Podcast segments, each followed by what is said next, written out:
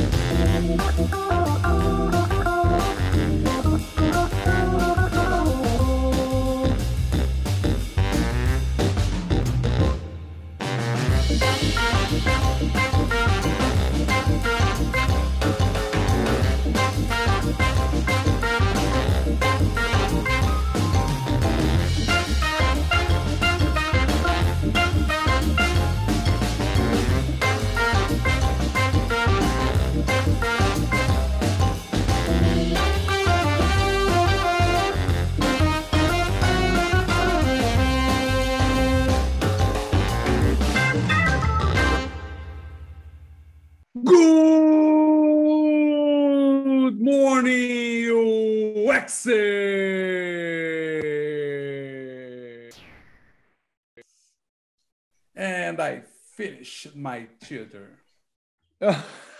Your theater? Yeah, this the- theater, right? Yeah, the theater of this entrance. I don't know. Oh, the introduction. The intro. Like Ah, entrance of this. your entrance. Oh, yeah. Oh, nice. So, for sure, this time, in one way, will happen. And we this we have today a super special guest that Yeah. connect with our Portuguese content. So we have just only in Portuguese. I'm sorry, but we record a few videos Not for a about long time. Not for a long time because we will prepare create we will something. translate this. Yeah, yeah, yeah, yeah. Uh, but we we record a lot of videos talking about UX theater, and everything was something that we uh, get inspiration from our guest today because Yeah. she wrote her- yeah. the for- main for article. article. Yeah. Yeah. she wrote the main article about UX theater, and we we read that and we thought, oh, let's talk about that here in Brazil, and record these videos with our friends Toss and Fratin. And uh, now we had a chance to speak We with can we, we can say we can say Toss and Roger. Roger. Roger, we love you. And uh, we we have this chance to speak with, with the author of the article Yeah. that inspired us. So this is a great chance, right, The person the person who brought this subject for this this reality. Yes, yes.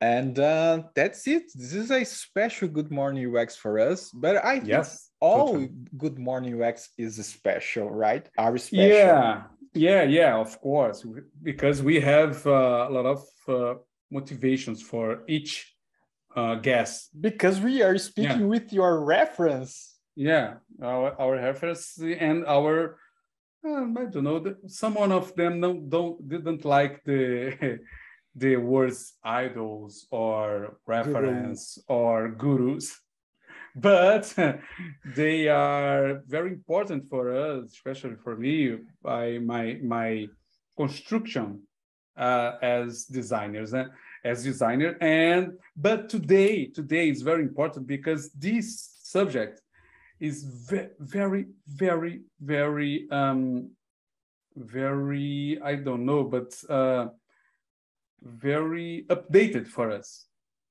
Yeah, Very yeah. updated because it's, Yeah. it's happening now. This, these things is happening now. Yeah, it's very yeah. important. I, I can tell you, our experience here, it's like a, a, a, great achievement of Yeah. my my Mhm. professional life, speaking with with people who are Yeah, you, know, so what? we almost, we almost, almost. oh no no uh, no yeah. no! I will I will not give you a spoiler about the Ah. all new next I'm watching you. I'm no, watching you. Yeah. no, no, don't worry about that. Uh, but okay, um, let's call your guest. right? Yeah. So yeah. Tanya, Great. come on, let's chat. Oh, and uh, I forgot to tell you, don't be scared with in your conversation, cats appear on my camera. I have seven black cats. I have just one black cat. Oh, so I you know. I do. His name's Cayde after the character in Destiny. Oh, nice name. yeah. Um, the name the name of mine it's uh, yoga names because my wife is a yoga teacher, so it's Kali, Ganji, some something like that. Excellent.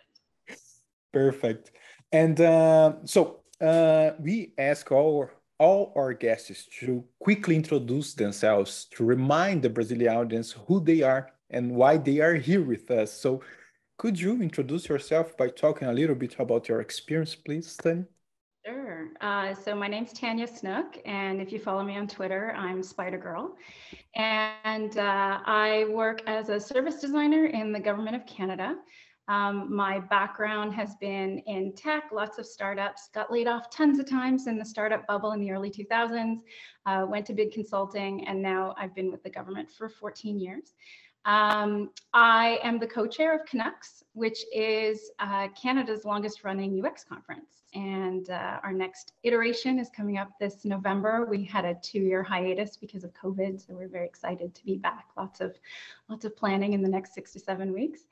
Um, and I also wrote an article and a bunch of research on UX theater um, back in 2018.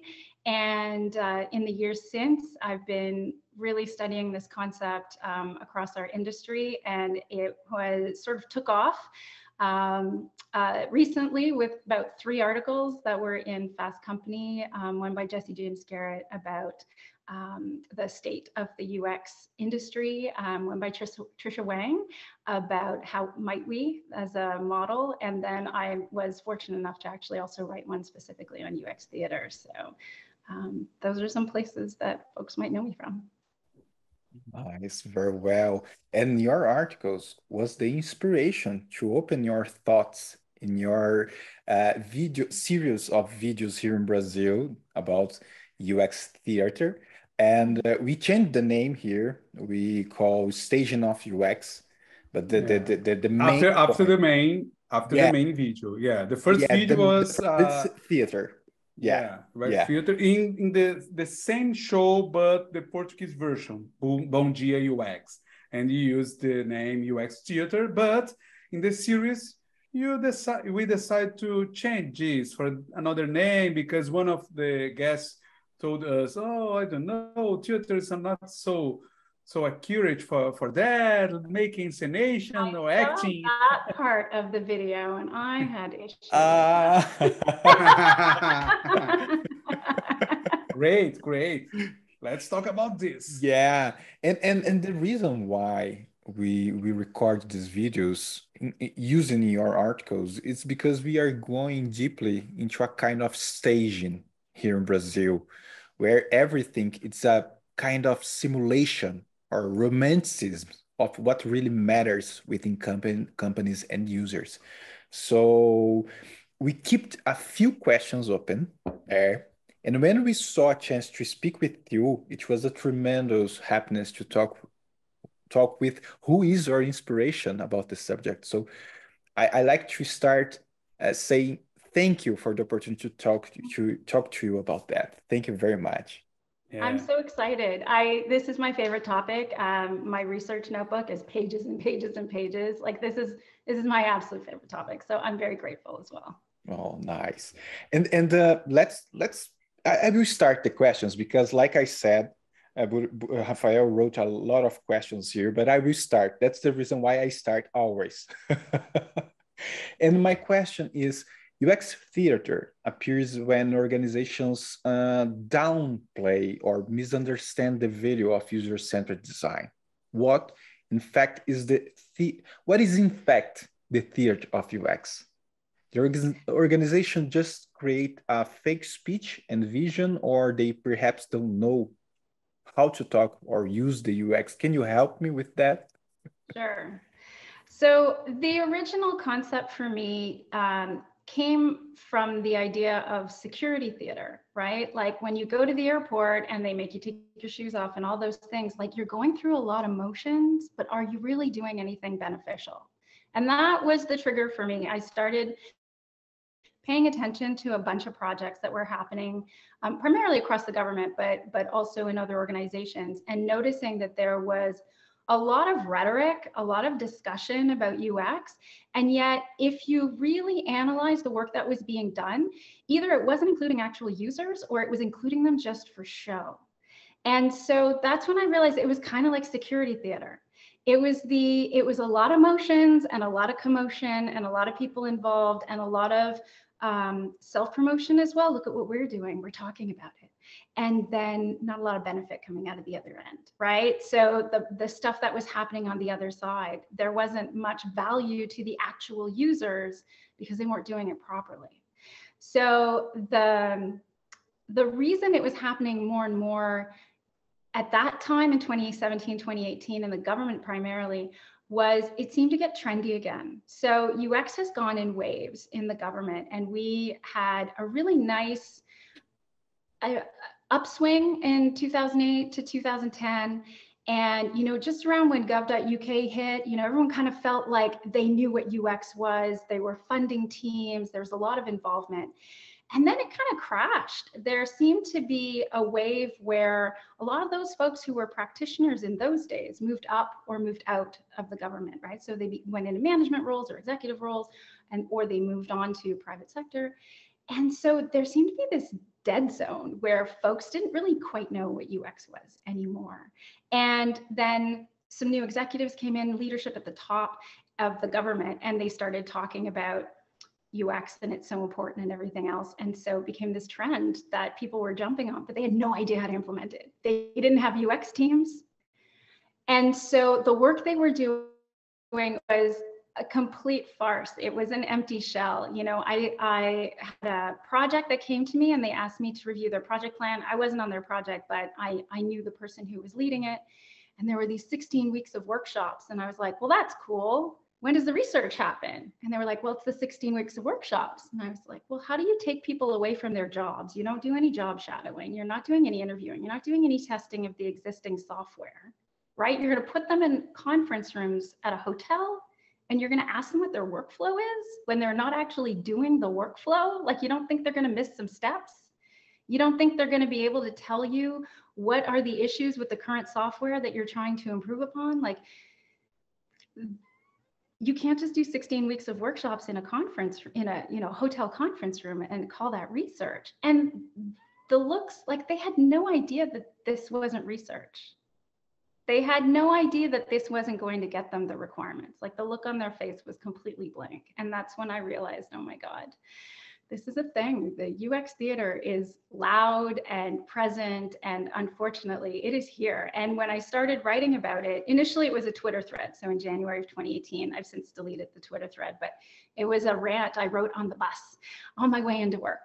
And I was just thinking about that project and a few other ones, and they were driving me crazy and the stuff that started coming people started telling me their stories and i realized oh no this is a problem.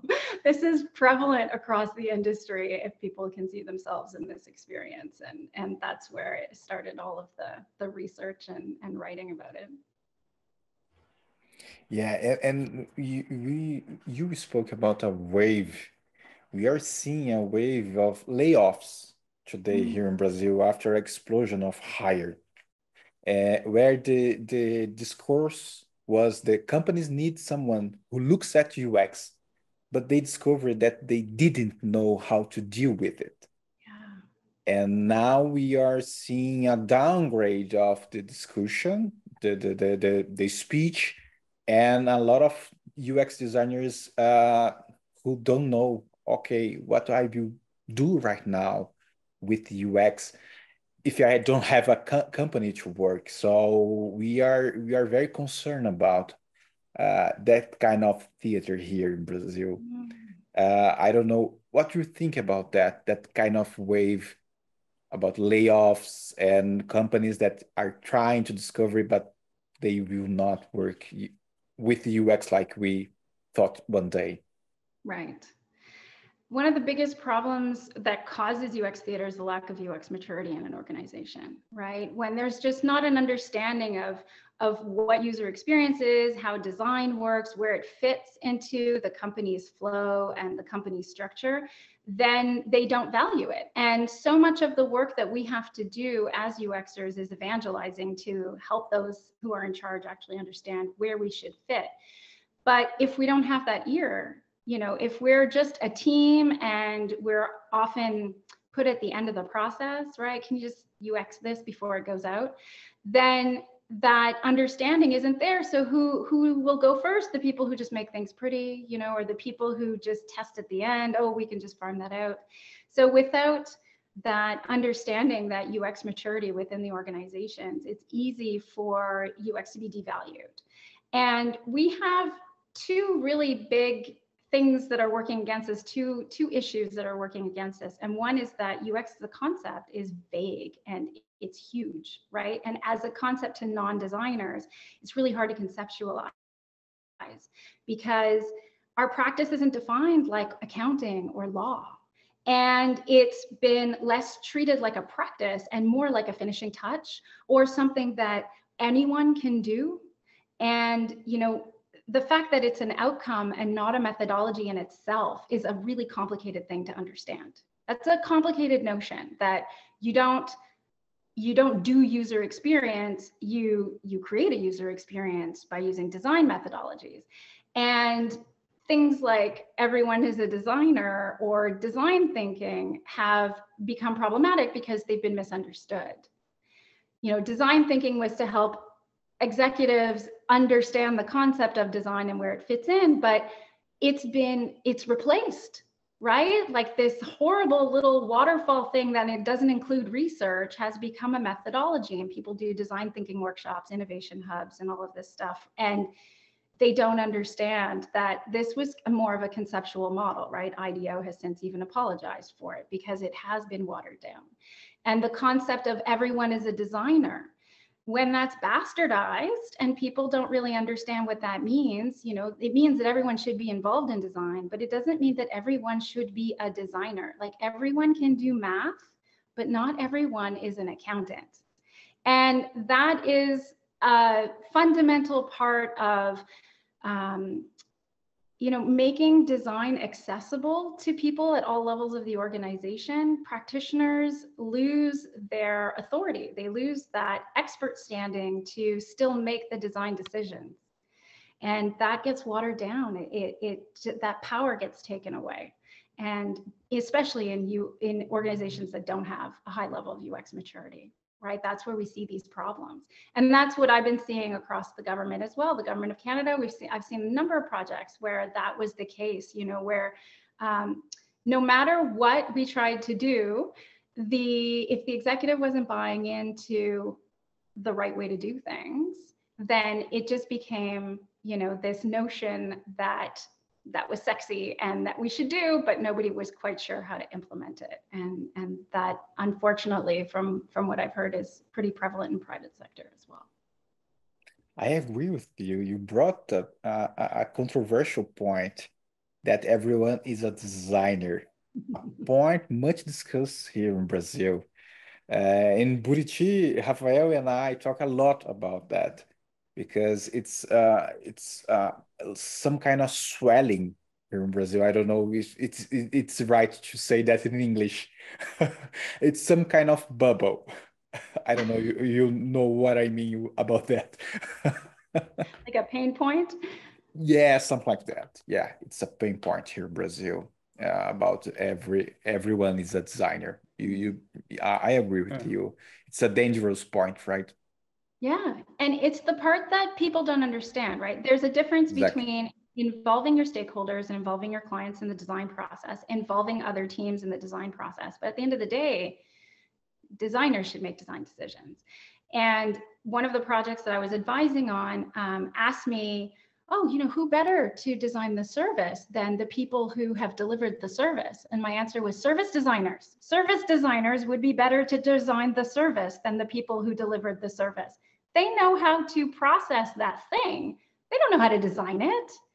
you know, you need subject matter experts. But what they heard was, oh, we need subject matter experts about that thing. We need subject matter experts on the service. I was like, no, you need UXers, right? You need people with UX backgrounds, design backgrounds to come in and design this thing for you.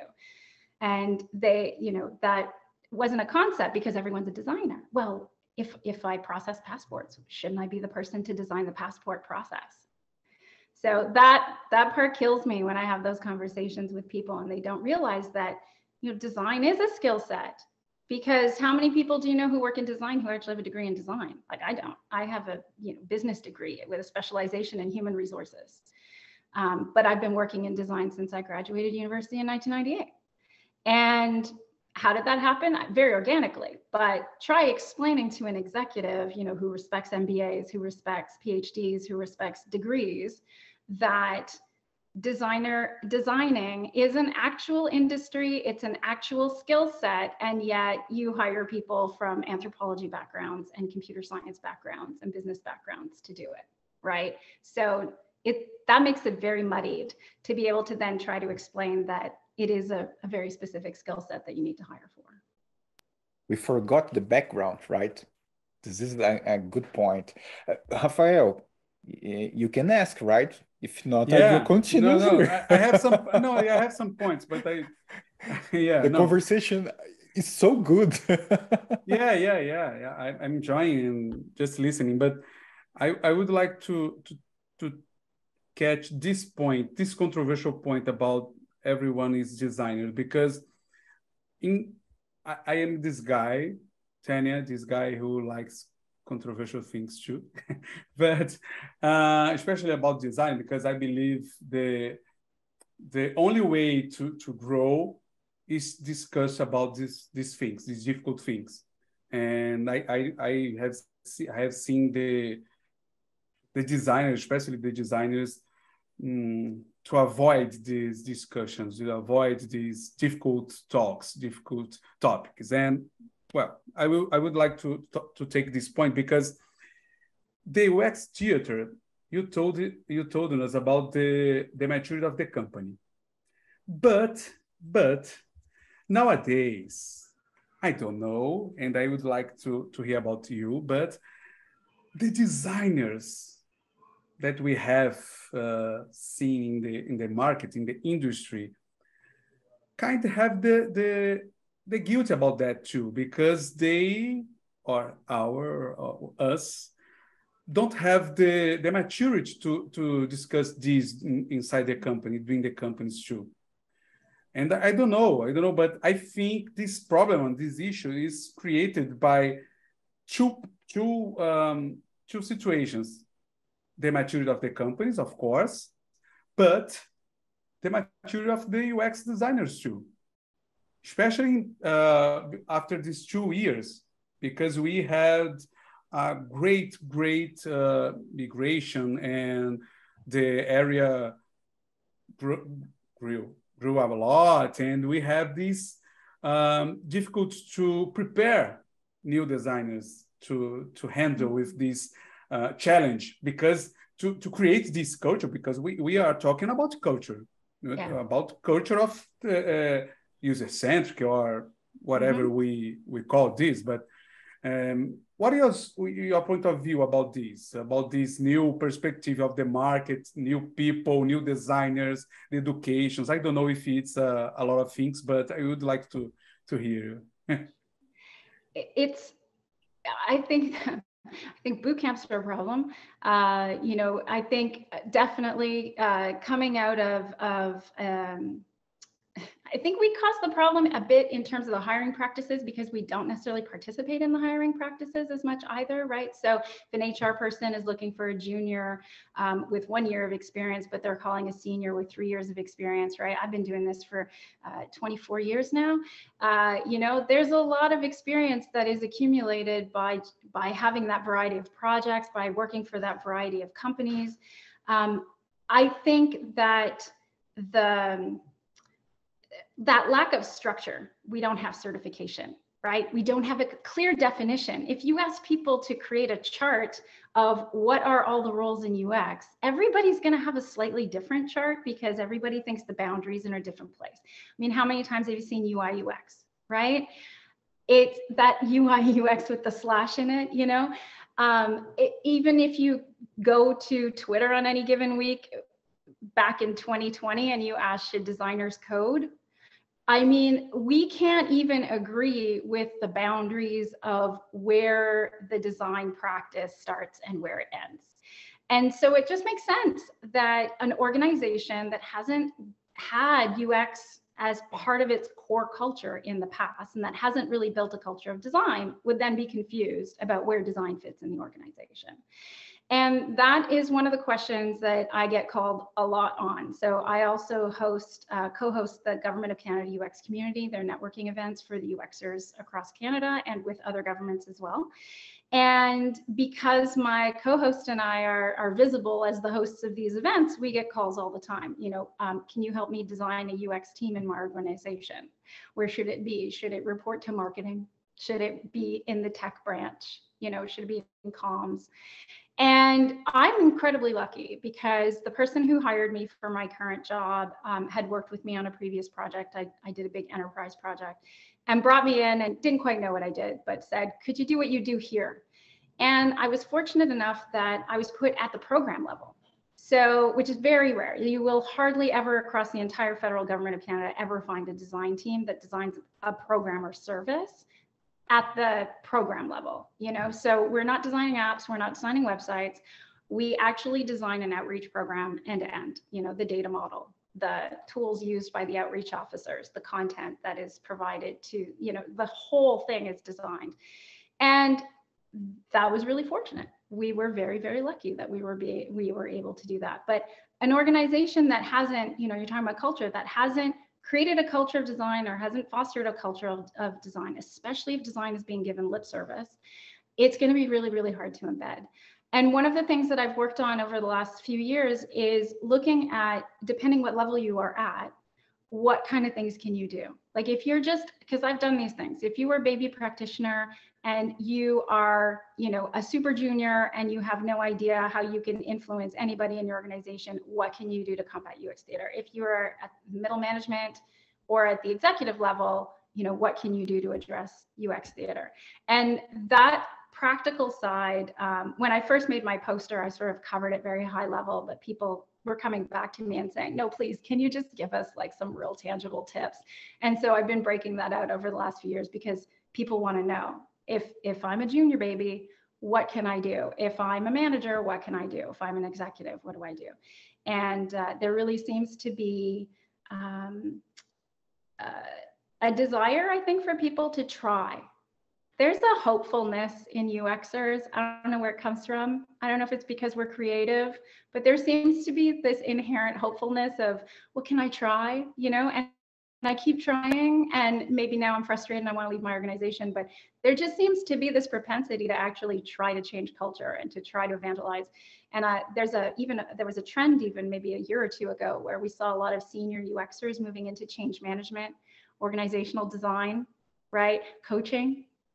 And that's that evangelism side of things. It's that I want to be able to help organizations increase their UX maturity so that I can carve that path for other UXers who are going to come in behind me. Um, so I think there's a lot of things that we can do individually, but I think it, it really, you're right, like it comes down to that culture piece. And fighting culture change is is very, very difficult. Yeah, I agree. we don't want to block the entry and training of new designers, right? We are only concerned with how this training is, right? Yeah. Yeah. Yeah, and, and, to, to be more. That, I'm oh, sorry. I'm sorry. I'm sorry. I was going to say, and how how is that reinforced as well, right? So you know, if you don't have hiring managers, UX hiring managers involved in the hiring process, then obviously these are going to be based on other standards for hiring and for levels and all that kind of thing, right? You can't, you don't have the same kind of classifications or qualifications for for development, and you know, you can have some very specific, like must know these languages but it's really hard to go and say, well, you know, must know these methodologies. right? Is, is, junior designer one who can service blueprint or is it one that can do card sorting or usability testing? You know, how do you define the skills, the tangibles that a person is going to need in order to be junior senior? It's more just exposure and that's ineffable. You can't describe that. So that's where the hiring becomes so difficult. We don't have these standards. We even tried to, in the GCUX community, the Government Canada UX community, we tried to um, collect job descriptions from across the government. The government, we're unionized, we have levels. Try finding a common description of what a senior UX designer is, or even what level and classification they are in the government, what their pay scale is. Like it was different across every organization. So in the end, we couldn't normalize them into a single thing. We just threw them all into a database and was like, you know what, you guys can go and filter through these and figure out which one works for you because it's just too vast. It's just too too wild. We we can't turn this into a common a common thing. There's just no way. Yeah, yeah. But I, I suppose it's very important because to, to have a, a a good manager or leader to create a good team and to hire in a good way it's very important. But i i think it's more important for for this moment like rodrigo said in brazil when we when we a lot we have a lot of designers in the market in searching for for new new opportunities or the first opportunity because they they migrate mm, recently uh, i don't know but the this uh, this view about to to necessity to have uh, this impact of a strategy of culture culture than the, the, the, the company it's a little in my opinion it's a little um, heavy heavy, I suppose. I don't know. So hard to to handle because mm. when you when you are a junior designer or a beginner, to to take this uh, for, for these designers take this responsibility is it's not so good. It's, it's wrong because for for them it's difficult to create these because as you said they do not have the the the totally experience now uh, yet. They they need more more time. They need more um, more suffering yeah. during their life. Yeah, to to suffer sometimes to, Anxious. learn. Some... Scare them off. Experience. Yeah. yes. Yes. Yeah. Yeah. And I don't know. It's a it's difficult to say It is nowadays because the the people feels like Rodrigo said, oh, you are gatekeeping. You are gatekeeper because you are, oh my, no, you cannot enter here because you are new. And we have seen designers despair over Adobe buying Figma nowadays, hmm. right? No, I don't. I wouldn't like to talk about this topic because yeah, a little raw. Is it a little raw for you? Yeah, because I suppose we we we we aren't the maturity to to talk about this. we this. go back to maturity problem yeah sometimes i feel like i come back to to 90s or the uh, 2000s mm-hmm. because the discussion is the same and it's a kind of circle of life yeah, i don't know but this discussion is important to me tanya because to me, I, I think it's important because we are putting this um, in a kind of way. I, I like to to look myself as a, kind of uh, responsible for that too, as senior, as a experienced designer, because during a long time we talked to the market. Oh, we need to be strategic. We need to be more um, important in the com- in the company and the new designers, I don't know, they they um, couldn't handle with this uh, kind of discussion at the time at this time. And because that we create this entropy i don't know this theater. this moment. Yeah yeah yeah not not create the theater but the entropy brings the theater in kind of a way in my opinion. Because when we when we have uh, companies with uh, low maturity of UX, and we have uh, designers with no maturity mm-hmm. of UX, the tutor is natural. The, yeah, the natural way. If my, they my... have no leadership, and and at that point, right? If if all a company is hiring are these yeah. juniors, I mean, the problem then is systemic, right? It, the no matter what the juniors are going to try to do, they're not going to be able to change culture. But if you have, right, like they just can't, it's not going to happen. But if you do have folks who are in senior roles, even if they're very junior, so let's say somebody is completely, in our opinion, underqualified to be a senior, but they're given a senior role, then it doesn't really matter what their experience is. The role in itself allow, opens the door for them to address UX theater. Um, you know, somebody at an individual contributor level can point out that the team is performing UX theater. They can do this thing that I like to call Easter eggs, which is even if somebody tells me not to, if I know something's right, I'm putting it in the documentation. And if it gets taken out, I have versions of the documentation where that was in, and I will document why it was removed, right? So if I'm saying that we should do three rounds of usability testing on this thing, or that we should do some user research before we start prototyping and it gets taken out, then somewhere in the project log is going to be documentation that says why that decision was reversed. And I'm hoping that in the future, then if there's a pre-mortem for the next project, you know, that learning will be moved forward and that becomes part of the project folklore, right? That becomes part of the corporate memory that accompanies the project. So I put in my Easter eggs, sometimes they get approved, sometimes they get taken out, but it's documented that they're in there. So it's something you can always do as a junior. If you know the process is supposed to go a certain way, you can document it to go that way. If you're a senior, your job is to teach UX while you do the UX. So I don't mean by bringing everybody in and teaching them how to workshop, but by providing the exposition for why you're doing certain things, right? So one of the things I learned when I had my son 19 years ago was that children do better if they hear a lot of vocabulary throughout the day. So I used to just explain what I was doing as I was doing it, even when he was just a few months old, right? So he would hear me talking all the time and and i think about it in the same way you provide the exposition to the executive as you're doing the work you provide the exposition to the stakeholders as you're doing the work so you provide that context of of why we're doing this particular activity and why it would lead to the next activity and why it would lead to the next and hopefully they will clue in. So when I was brought into my current job, I was I was actually protected for nine months so that I could do the blueprint. And I interviewed all the staff across the country in the outreach program and wrote down the service model, documented the governance model, all that kind of stuff, and created the service blueprint. And when I created the service blueprint, you know, I identified the user journey. And then we went up, started training the executives on this stuff. So I actually was able to bring them the poster of the service blueprint and explain it to them.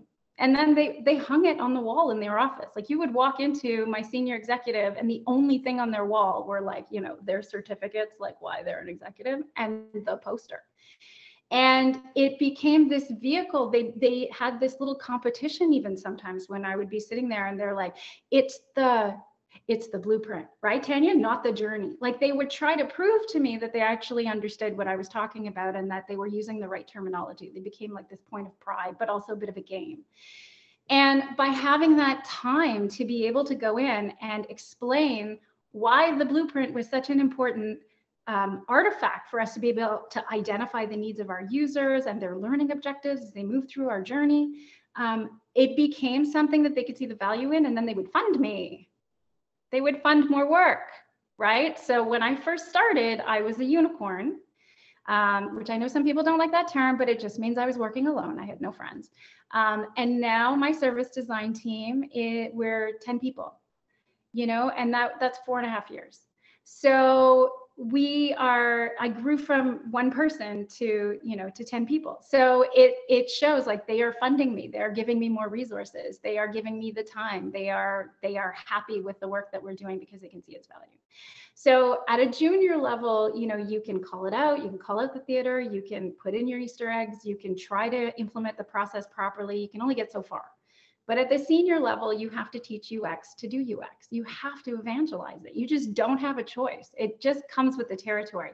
It's exhausting because at some point, either they're going to buy in or you're going to be hitting your head against a wall and then you have to decide. you know, are they investing in this or not? Do they see the value or not? And sometimes you have to cut bait and walk away because they're just not, you can't change the culture on your own, but you can sure as hell try, right? You can sure as hell get the buy in of the key people. And if you can get those people to champion the work that you're doing and see the value and the interest, then you can get the funding to build out what you need. Um, uh, our executive left earlier this year, and I said to my uh, to my boss, um, we need another champion. Like I have a feeling that person's leaving their job, they're moving on soon. Um, we need a new champion. And lo and behold, that person left their job. And so we went and sought out the next executive and spent three hours training that person on all the work we were doing in service design. You know, so it it's a pain in the butt. Uh, it's hard uh, it's almost you have to get a champion like at the level above you who can get a champion at the level above them who can get so that you can go up the chain and demonstrate that value you know? And it sucks to be asking for permission to do your job right? It's it's a heavy burden. It's a feels like a waste of energy but the reward is you get the people you get the money yeah. you get to do the work. Yeah. Yeah it depends what what do you want to do or to, what do you want to to achieve. Because if you want to to create something to to create, to create or to be more efficient more important you need to to take time for this. One once but, uh, a, a designer of my team asked me Purichi is my surname but uh, Purichi I will need to explain what I do for my forever? I thought, yeah, mm-hmm. I suppose so, because no one is uh, obligated to understand what you do. Just it. And you need to explain this. It's up to you. If you don't want, you can quit. It's a it's a, a option, but it's an option. But it's a very powerful because it's not uh, uh it's a kind of uh, question to avoid the just complain, just to to complain all the time. Oh no, I don't I don't have space, right? Stuff like yeah, that. Yeah, no one understands what I do. Oh my god, I'm so no no no. You need to explain that. Of course, if you face some some place uh, um, with toxic toxic, I suppose it's the word toxic toxic ambient. Yeah. Yeah. Environment. I'm sorry, I'm sorry. Yeah. I'm sorry for my English. um, if you face some place with this kind of ambience, of course you can quit and oh my God. Right. But if you need, or if you want to change the place, you need to take time. You need to mm-hmm. put more effort in this case and explain part of your job is part of your job. And, and, and, and Rafael disconnected for me that everyone needs to have experience and face challenge, right, at the right level, but with support, with this leadership that we are talking about, right, Tanya? Yes, yes. And, you know, when I look at um, fighting UX theater, I try to think about ways to make it my job. So, what can I build into my performance agreement? Right? Can I build training other people? Can I build coaching other people?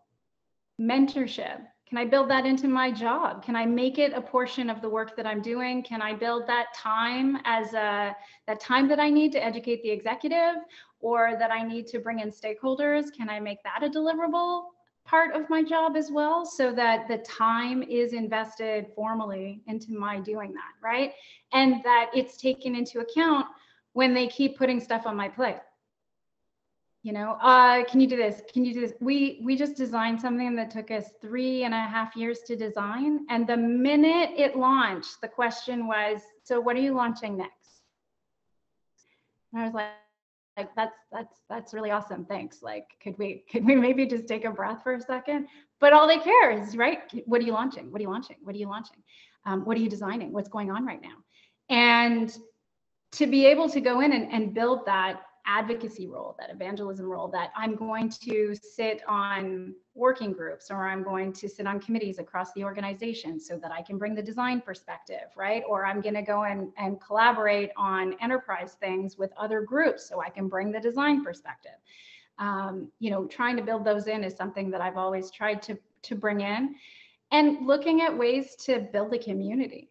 I mean, that's why we do CanUX. It's all about bringing the community together to be able to make sure that people realize that A, they're not alone, right? And B, these challenges that they're facing are not unique to their organization.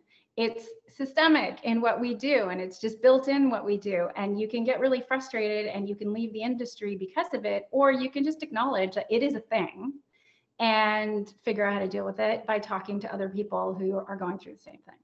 So I think community is really important. You know, people like to bug me about why I'm on Twitter because I've been on Twitter forever. And, you know, apparently that makes me old because I should be on other social media platforms right now. But I love being able to go out and see what the community is talking about and then know that I'm not alone, right? Put out the tweet thread about UX theater, and a whole bunch of people came back and told me their stories. I did poster night at IA conference um, in spring of 2020, and that's what I did for my poster night. I just said, "Come and tell me your your UX theater stories." Like I walked through what the poster was, and then we just had a chat where people told me their stories, and it was wild, you know. So I've done that a few times now, and it, it's pretty fascinating. It, it, it's it's definitely commiserating with each other um, is something that's really important. And I think the juniors don't necessarily know where their community is. And that's something that as seniors, we could do a better job, you know, of helping them find the people, their people, so that they don't feel so alone. So they don't come in and get frustrated and bounce from the industry very quickly. I can see a shadow across the screen. Yeah, the cat. Wow. Tanya, what you bring is very important to us. I only have to say thank you very much for your time, patience, and bring that so important discussion. And for sure, stay with us here. Also, face your questions and your English. Thank you so much. Thank you. And, and speaking about social media, how can people follow you and find yeah. you and your work? Sure. Uh, I'm on Twitter at Spydergrrl. Uh, it's S P Y D E R G R R L. Um, and my website is spydergrrl.com. Those are the two fastest ways to find me online. So, Tanya, again, thank you so much for your time. It was a great yeah. conversation, a great chat here. Uh, it's like we are friends. yeah. Connected yeah. with your content because it was amazing for us. And like I said a few times, was inspirational for us. Thank you so much. Thank you. Thank you so much for the opportunity to come and chat about my favorite topics. yeah. Yeah. Thank you. Thank you for, for your kindness, for your time, and for to try it, to, to watch us because uh, I know it's difficult because you tried. You tried. I did. Yeah. I tried my hardest. Yeah. Yeah, just but we, we, we will resolve this. So we will solve, we'll solve yeah, this. yeah, yeah, yeah. We'll fix that. We'll solve this. Yeah. We'll fix that. Yeah. Uh, try to trying to translate in, in English, yeah. and and the next time that you came with us, I will invite our friends to compose mm. the, the the the our chat there uh, because yeah. they, they will love to stay with you also. So thank you. Oh, I think that'd be super fun. You know what? I would I would even do it if it was just like a regular chat, not a podcast. If you guys want to get together and just jam about UX theater, just absolutely let me know when and I'll be there. Okay. Yeah. Perfect. yeah. Perfect. no more words about that. Okay. Sounds like fun. Great. Great. Thank Great. you so much. Thank you so Thank much, Tanya. Rafael Burici.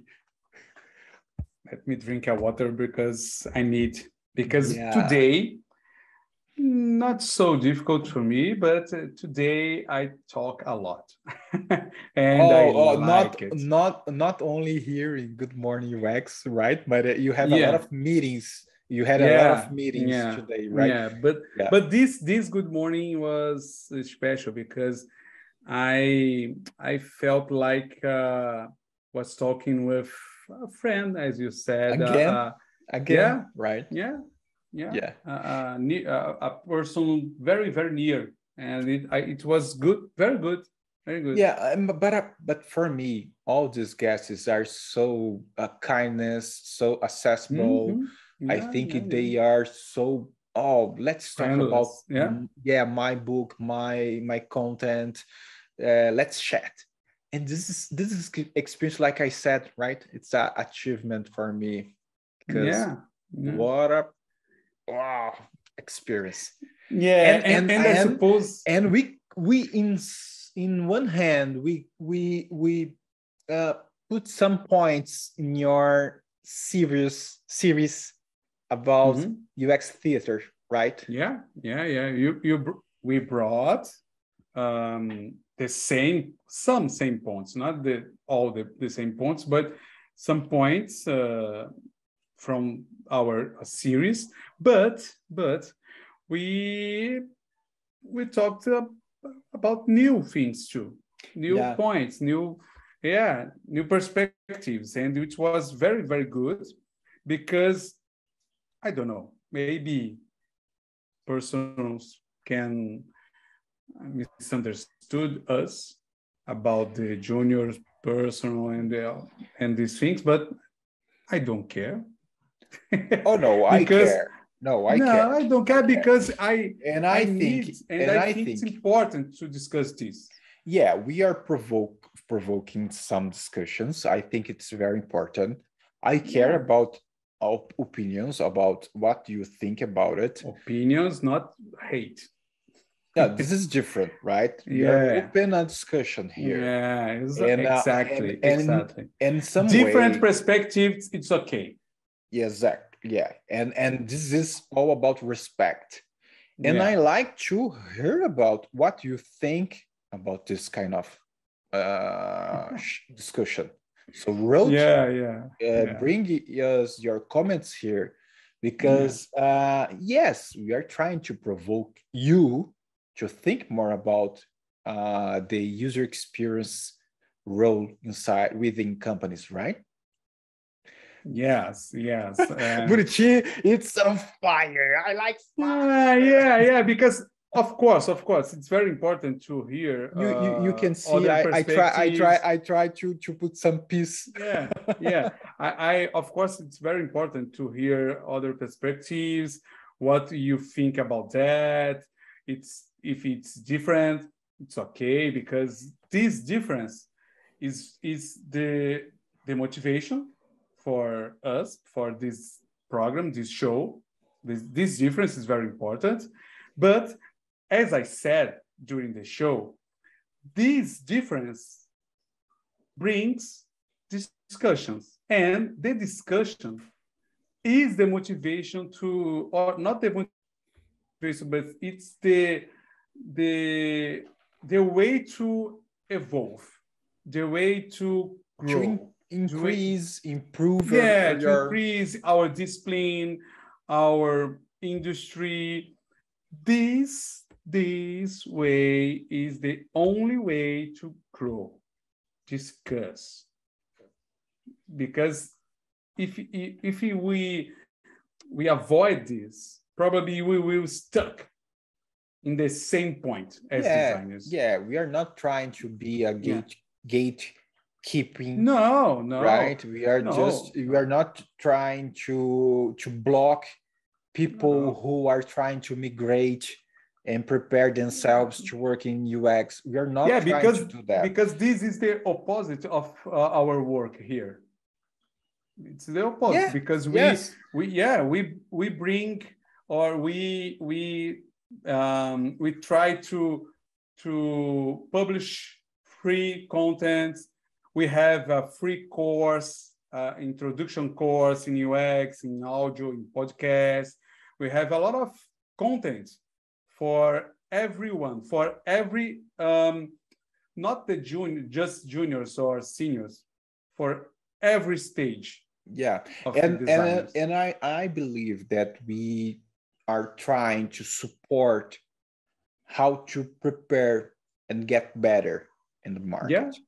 I Yeah. think this and to handle with these these situations handle with the Exactly. the UX exactly so are, we are not blocking or or trying to No. oh no you have to to be a master. No, no, this is not reality. You are just trying to provoke yourself to be better. Yeah, yeah, yeah. No, wow. I'm, I'm always can can be a jerk, but because I am good on this. Yeah, we spoke a lot right now, and uh, after that, I just have to ask you, please give us your like. Yeah, yeah, your hate too. No, and comment this video and share this share this content. Share this yes. content. I think it's very important. Like we we spoke here, uh, it's some something to think about it.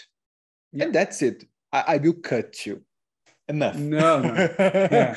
Rafael, enough. Yeah, and remember on the description of this video, we'll have uh, some links yeah. and other, oh yeah, other resources for to complement this, uh, yeah. this yeah. team, this subject. Yeah, always you can read your your content here and the description, Posts, articles, videos. Yeah, and, and we have so all support about what we are talking about here with your yeah, guest. Yeah, we we would like we we would like we would like not would like we like to to create this subject, but to complement it too. We we don't like to just oh this is the video. No, no, this is the video, and this is a, an article, a book, and other uh, content. This is not only this. our opinion no, no. Ah, we we are getting your opinion here, but it's not only about that. All the time. So, yeah. Okay. So that's it. Thank you so much for watching us, and I see you in the next Good Morning UX. Bye bye.